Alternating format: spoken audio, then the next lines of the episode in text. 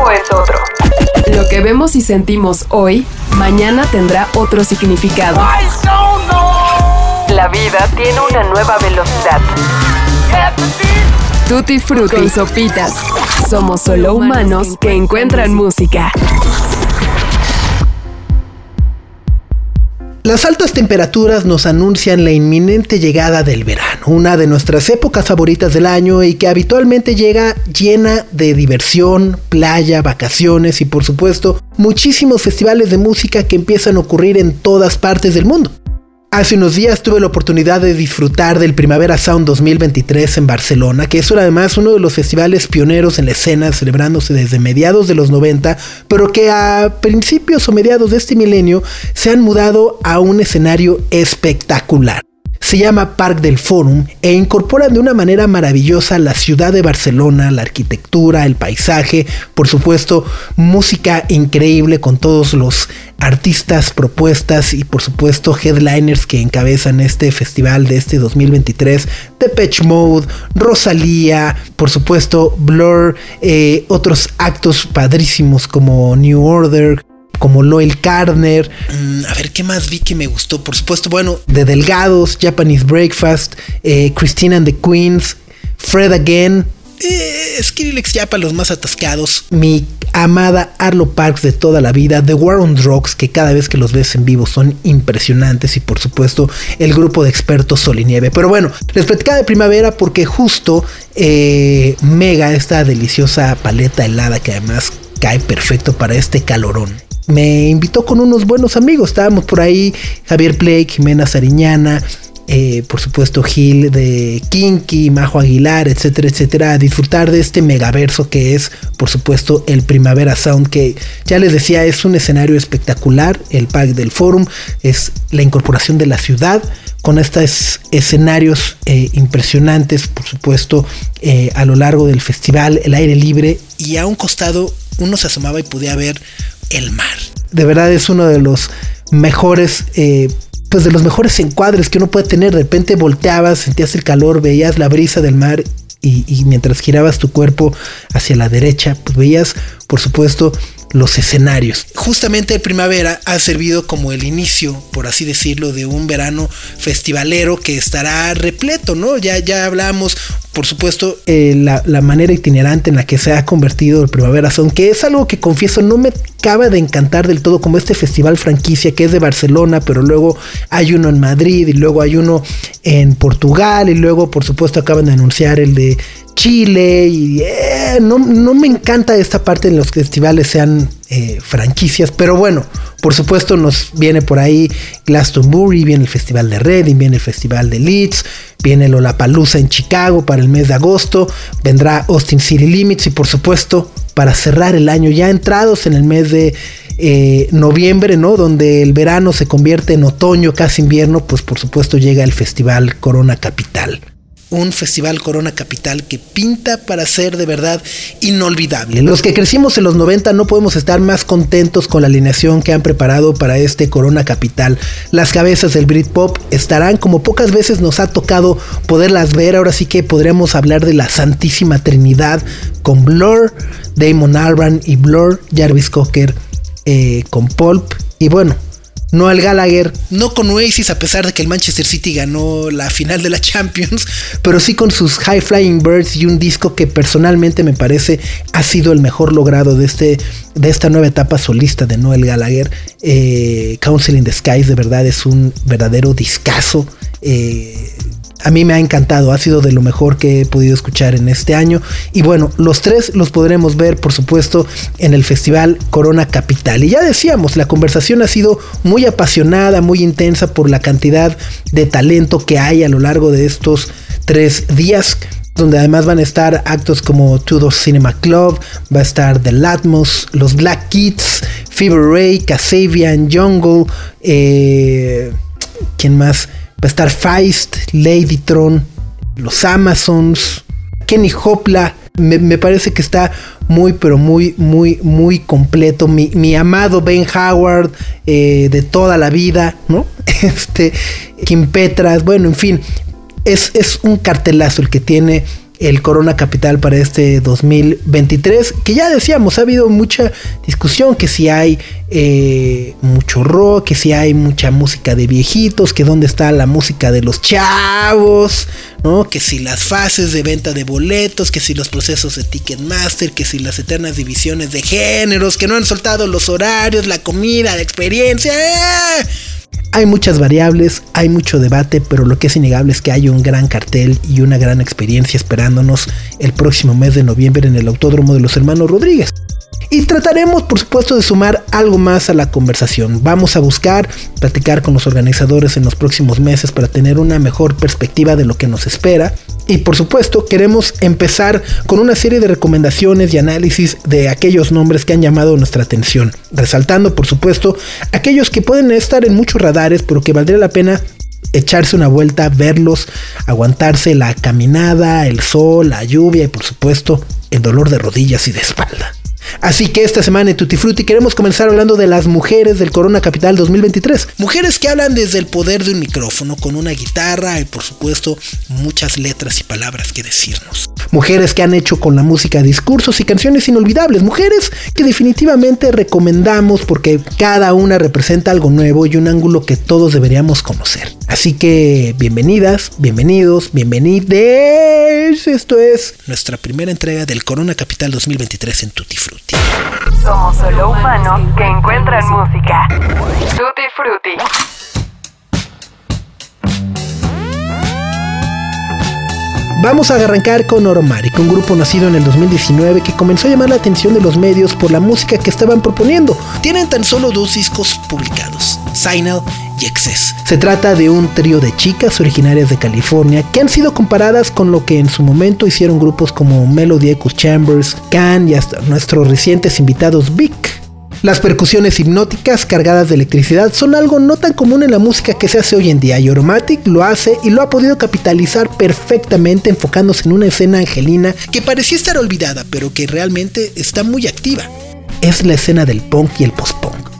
En el 2021 visitaron por primera vez nuestro país como parte de un acto que encabezó Bauhaus en el Parque Bicentenario y hace unas semanas tuvimos la oportunidad de platicar con ellas a propósito de un concierto que desafortunadamente no se pudo concretar, pero que ahora en el Corona Capital 2023 se ha rescatado y reprogramado. Excess, su más reciente disco, fue uno de nuestros álbumes favoritos del año pasado, precisamente por ese enfoque que parecen haber heredado de artistas como Bikini Kill, The Breeders o por supuesto Kim Gordon. Así que las niñas y adolescentes se acerquen a la música para revelar su poder. Siempre va a ser algo que nos emocione, nos inspira y que por supuesto queremos y seguiremos celebrando y compartiendo. Vamos a escuchar a Lola Dompe, baterista de Oromaric. I think it's important. I think more and more like younger girls are coming up to us after shows and being really inspired.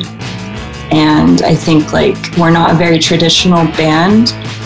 And I think it's cool for girls to to notice that you don't have to be like you don't have to shred on the guitar hmm. or like be a normal rock band in order to make music.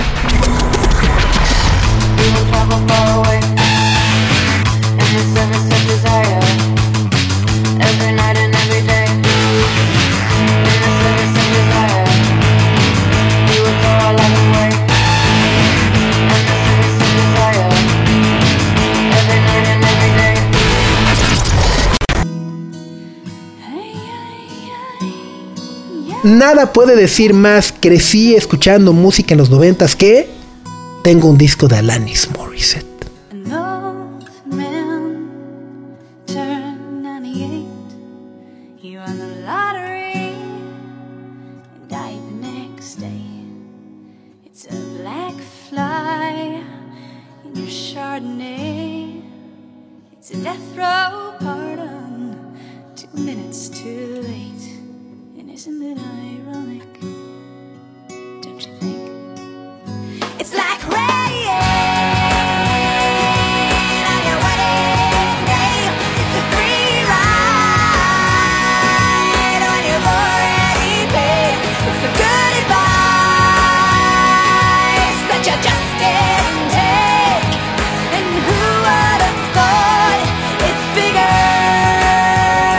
Todos compramos un disco de Alanis Morissette. Todos pasamos algún momento de nuestra juventud, adolescencia, niñez, viendo algún video de Alanis Morissette en MTV o Much Music.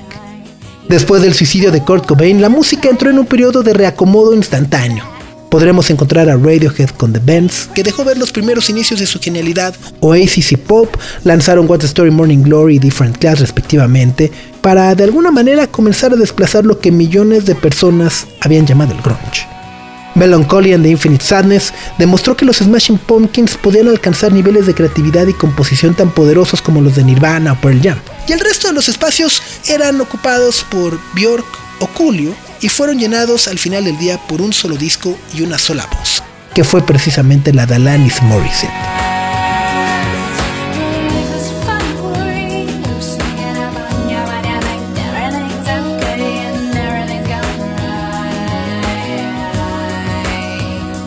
En 1995 es el año del Jagged Little Pill, y aunque fue su tercer lanzamiento fue el primero en conocerse a nivel mundial.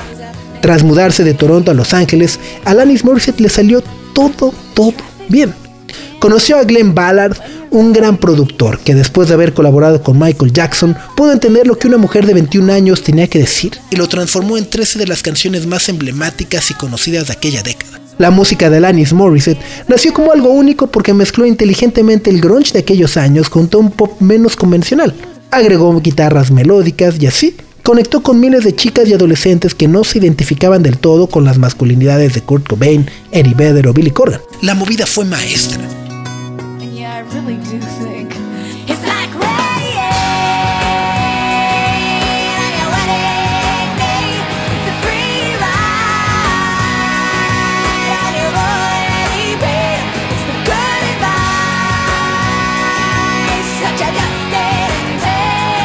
Ballard y Alanis Morissette reunieron a un grupo de superestrellas para no despegarse del todo de aquella tendencia dominante y de esa manera crearon un sencillo que todos terminamos escuchando y cantando.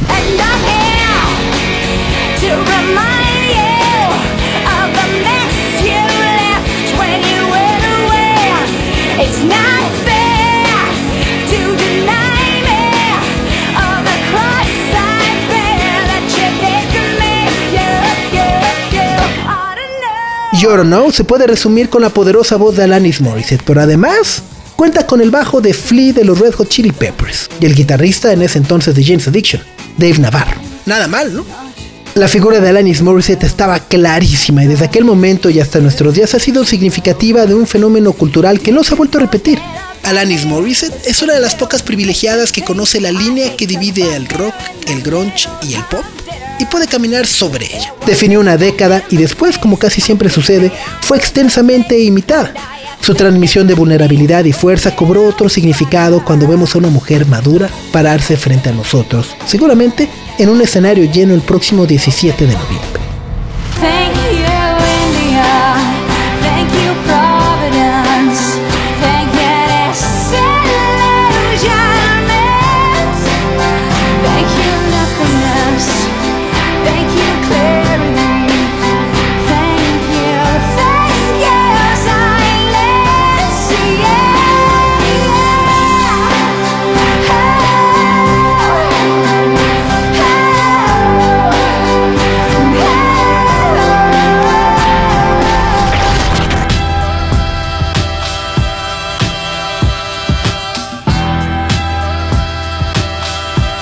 Great es un artista que nos ha entusiasmado desde hace algunos años y nos emociona muchísimo más saber que vendrá por primera vez a nuestro país. Sampa Tembo, mejor conocida como Sampa the Great, ha llevado su mantra de vida y filosofía demasiado lejos. Zambia Kuchan, que en nuestra lengua significaría algo así como Zambia para el mundo, ha sido el motor de todo lo que hace y publica. Originaria de ese país ubicado al sur de África, Sampa the Great lo ha celebrado en cada pieza que produce, pero también, paralelamente, ha sido una gran observadora de las debilidades y opresiones del siglo XXI. Lo que ella ha vivido y heredado se siente. The lace lady, travel with grace, baby. I can't afford to cover the course, of course, maybe settle that one in court. Cause judging by the basics, y'all already comfortable, stuck up in the matrix. Shit is basic, patch credentials, but understand your favorite rapper, peep, I go potential. I'm out of shame. Been past it, trying to fit the circle cause I don't know how to act shit. Half of y'all was steady, insecure. don't Nació en try to back it. 1993 y pasó su infancia entre Zambia y Botswana. Emigró a Estados Unidos para estudiar música y logró especializarse posteriormente con una ingeniería en audio en Australia. Y fue precisamente desde allá donde conocimos sus primeras canciones en mixtapes con la antesala de un disco debut que nunca nos dejó de maravillar, The Return. Un álbum honesto que expone su amplia necesidad de colaboración, porque tal y como ella lo afirma, así debería de funcionar ahora el mundo, y comienza por sí misma. Trata de enaltecer la vida y la importancia de Zambia, llenando sus canciones de voces y artistas africanos. Ella solo es la directora de una orquesta. Combina sus habilidades en la consola para hacer sonar instrumentos que ni siquiera sabemos que existían. Habla y canta en Nanya, que es una de las lenguas nativas de Zambia, y todo esto mientras experimentamos un jazz, soul y funk atípico que no busca más que empoderar la excelencia negra en la industria musical.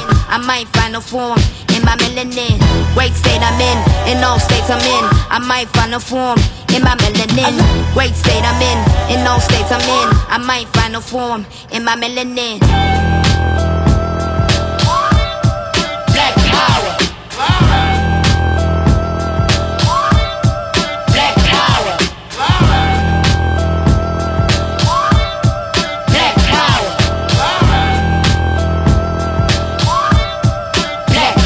Zampa the Great es uno de los actos verdaderamente imperdibles del Corona Capital, porque además de lo musical, tiene la habilidad de saltar de la palabra hablada al rap, al hip hop puro y crear un sonido que pocas veces hemos visto, ya no digamos en nuestro país, sino también en todo el mundo.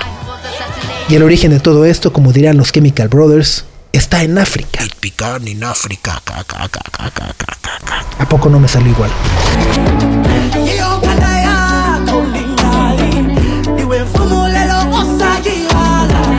Iyong kalaya kong hingali ever had shown you the way, then I paved it. Shit that I shit it. The past the baton, I pushed on, now we on, now we made it. Now mama, we made it. The vision they higher. Fuck what they told you, my calling is higher. There is no proof I require. Beginning and ending, no way I retire. Please do not come here again. Please do not call me your friend. Please do not rewrite my history. Take out my victory, in my pen. I wanna say it again. You will remember the name. Some of the greatest, the greatest. I will not debate it. I thought that I said it is never. Personalmente es imposible pensar en la pandemia sin pensar en Narlo Parks y la manera en la que su voz nos acompañó a lo largo de aquellos días y sombríos meses.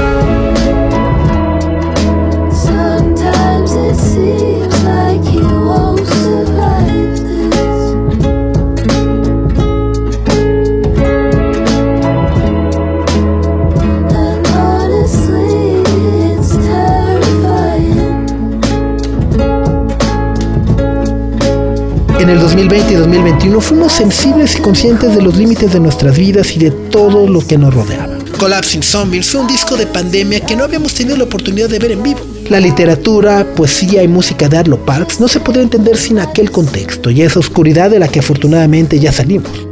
Arlo Parks ha sido una de las artistas que tuve la oportunidad de ver en Primavera Sound y he de decir que me sorprendió muchísimo su frescura e incluso me atrevería a decir hasta su inocencia y novatez sobre el escenario. La interacción que tenía con la gente que estábamos ahí, pero también con sus músicos. Y además uno la puede ver tranquila y escuchar su música melódica y relajada, pero sobre el escenario puede transformarse de tal manera que termina rompiendo y azotando su guitarra como si fuera una verdadera estrella de rock. Pero para dar un panorama más amplio de Arlo Parks, qué mejor que volver a escuchar su voz y que sea ella misma la que nos cuente el origen precisamente de Arlo Parks. So um, I've always kind of loved um, writing short stories. So I was writing short short stories since I was about seven or eight years old, um, and my parents were big readers as well. So I was always reading when. And then um, one of my English teachers gave me a copy of uh, Ariel by Sylvia Plath, the poetry collection, when I was about 14 or so. And that kind of sparked my love of poetry and of poems. And then it was just a gradual process of of just picking words and phrases from poems that I liked and turning that into lyrics and just experimenting with how the two, literature and music, could could join together. So I, I grew up playing classical piano. Um, and then I, I picked up the guitar uh, when I was about 14 or 15, maybe. And then I taught myself to produce on GarageBand um, and just make beats. Siempre me ha gustado escribir historias cortas desde que tenía 7 u 8 años. Mis padres también eran grandes lectores, así que siempre me la pasaba leyendo. Entonces, cuando tenía 14 años, uno de mis profesores de inglés me dio una copia de la colección de poesía del libro Ariel de Silvia Plath. Eso despertó mi amor por la poesía y por los poemas. Después solo fue un proceso gradual de elegir palabras y frases de los poemas que me gustaban y convertirlas en letras y simplemente experimentar cómo la literatura y la música podían unirse. Crecí tocando el piano clásico y luego tomé la guitarra cuando tenía 14 o 15 años por ahí. Y luego me enseñé a producir en GarageBand para comenzar a crear ritmos. Salimos de nuestro encierro y ahora Arlo Parks tiene un segundo disco que habla de la luz y el reinicio de la vida desde el exterior. My Soft Machine sigue hablando de vulnerabilidades, pero ahora desde la inseguridad para relacionarse y reconocer al mundo. Así que tendremos que escuchar esta voz suave en medio de todo el ruido.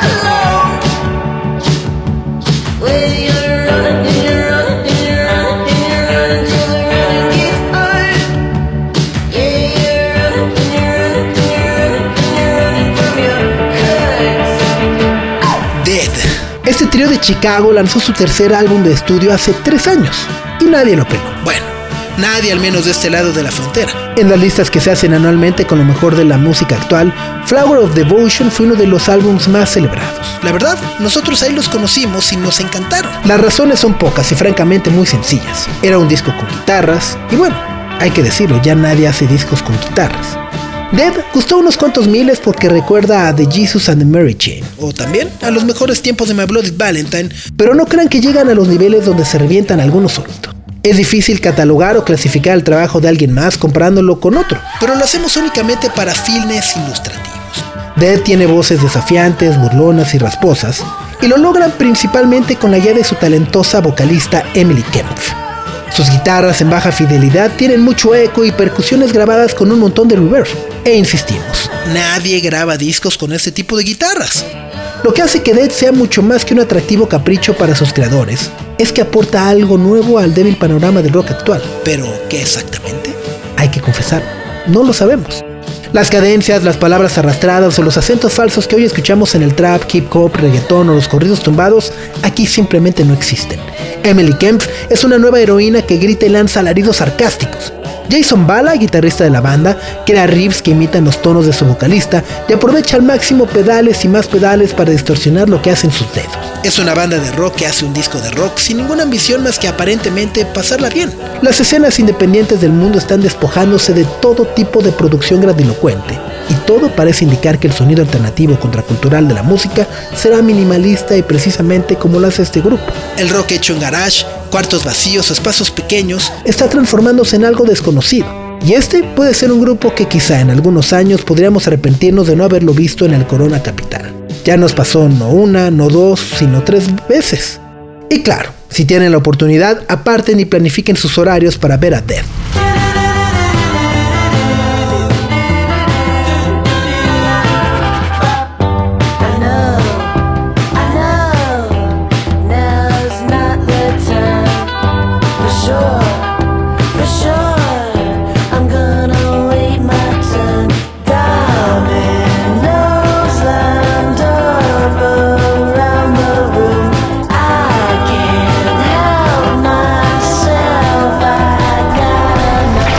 Por supuesto que si hablamos de mujeres en el Corona Capital tenemos que hablar de Brittany Howard, que después de ser el rostro y voz de uno de los grupos más queridos y exitosos de la década pasada como fueron los Alabama Shakes, ahora comenzó a experimentar con su voz y a cuestionar todos los géneros que ejecutó y le hicieron popular.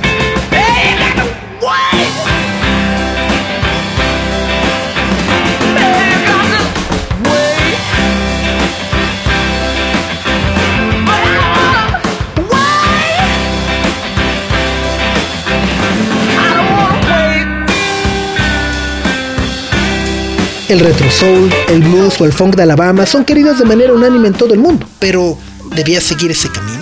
Ella sabía que a todos esos géneros les dio nueva vida al lado de sus tres cómplices y amigos en Alabama Shakes, pero ¿cómo sonaría ella misma sin Zach Crockle, Kid Foog o Steve Johnson? Simplemente tuvo que irse para averiguarlo. El trabajo de autodescubrimiento le tomó años. Tuvo que arriesgarse, experimentar y volver a crear. Explorar su historia personal y hacer algo con los sentimientos que le provocaron sus recuerdos. El proceso de escritura fue largo. ¿Cómo fue su vida hasta la fundación de los Alabama Shakes? ¿Qué destaca? ¿Qué quería olvidar? ¿Qué le seguía doliendo? Así nació su primer álbum solista, Jamie. Nombrado en honor a su hermana, quien murió a los 13 años después de ser diagnosticada con cáncer ocular. Jamie es un disco que habla de nuestras respiraciones, de conocernos mejor y de aceptar el lugar que ocupamos en el mundo. Jamie, según Brittany Howard, fue quien le enseñó a escribir canciones y aceptar su identidad. Pero no se trata completamente de ella. Se trata de la universalidad del ser humano y la capacidad para aislarse y analizar sus cambios internos. Y luego llegó la pandemia. Publicado en otoño del 2019, Jamie, como muchos discos editados en ese periodo, tuvo una vida y promoción bastante corta. Fue olvidado y archivado por la circunstancia mayor. Brittany Howard se detuvo como todos lo hicimos y las canciones adquirieron un mejor y más profundo significado. Desde luego, no fueron interpretadas en vivo, pero tres años más tarde,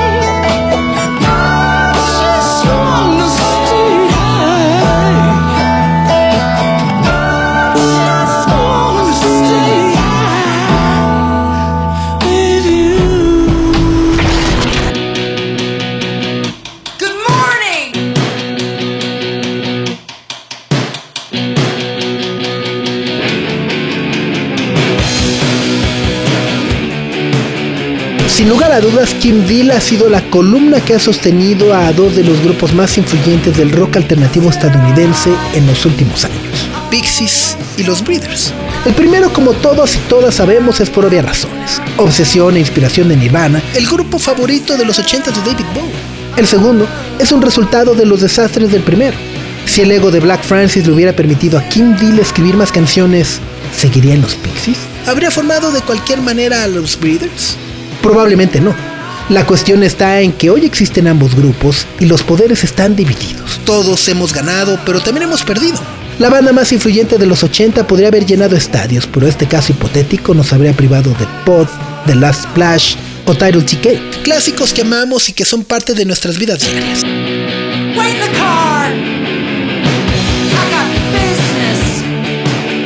Kim Deal, Kelly Deal, Josephine Wicks y Jim McPherson ascendieron al éxito por una inercia pixie, pero se han mantenido por tres décadas gracias al liderazgo y carisma de las hermanas Deal. La Splash no le pide absolutamente nada al surfer rosa de los Pixies. El ADN solo se movió de lugar. Las melodías más pegajosas y entrañables de los Pixies, y sentimos decir mucho eso, son de Kim Deal, y con la ayuda de Kelly, The Breeders ha justificado su existencia con hits alegres, inteligentes y eternos. Escuchar a las Breeders es seguir viendo el verdadero espíritu adolescente. Músicos que se detienen para morirse de risa. Músicos que siguen haciendo canciones en sótanos y contagian su alegría aunque no estén cantando absolutamente nada.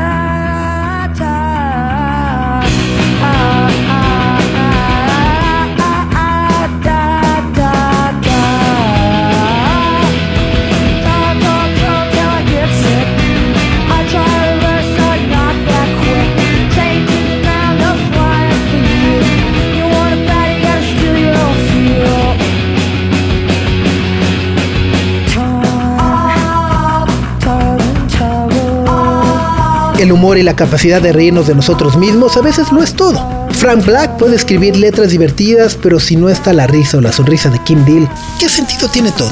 The Breeders tiene a las dos, a Kim y a Kelly, que poseen sin duda el don de la escritura, la ironía y el humor negro. Los organizadores de festivales y conciertos en México han sido injustos con The Breeders. Las hemos visto mucho menos veces que colegas de Boston, pero su regreso en el Corona Capital es una pequeña corrección en el orden del universo. Un grupo que no necesita mayor presentación ni justificación para correr a verlo. Un grupo imperdible que verdaderamente queremos, respetamos, amamos y admiramos.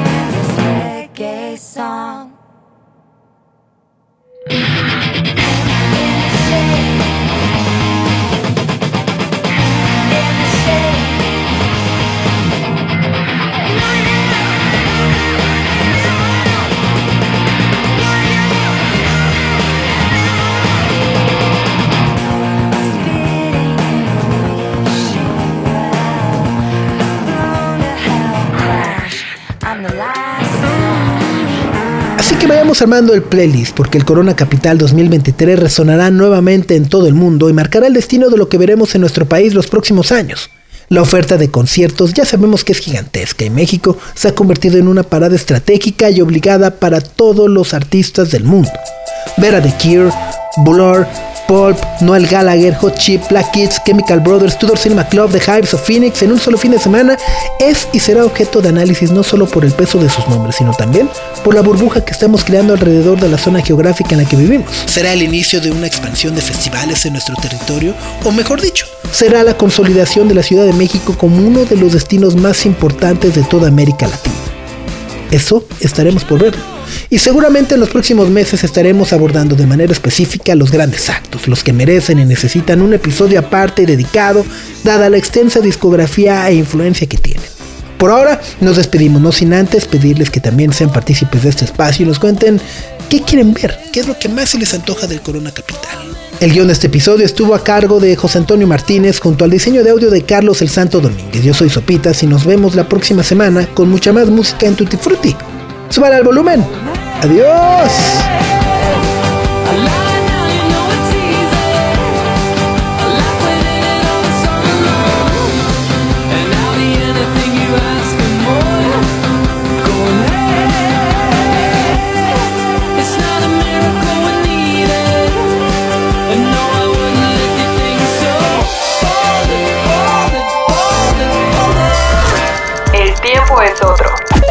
Que vemos y sentimos hoy, mañana tendrá otro significado.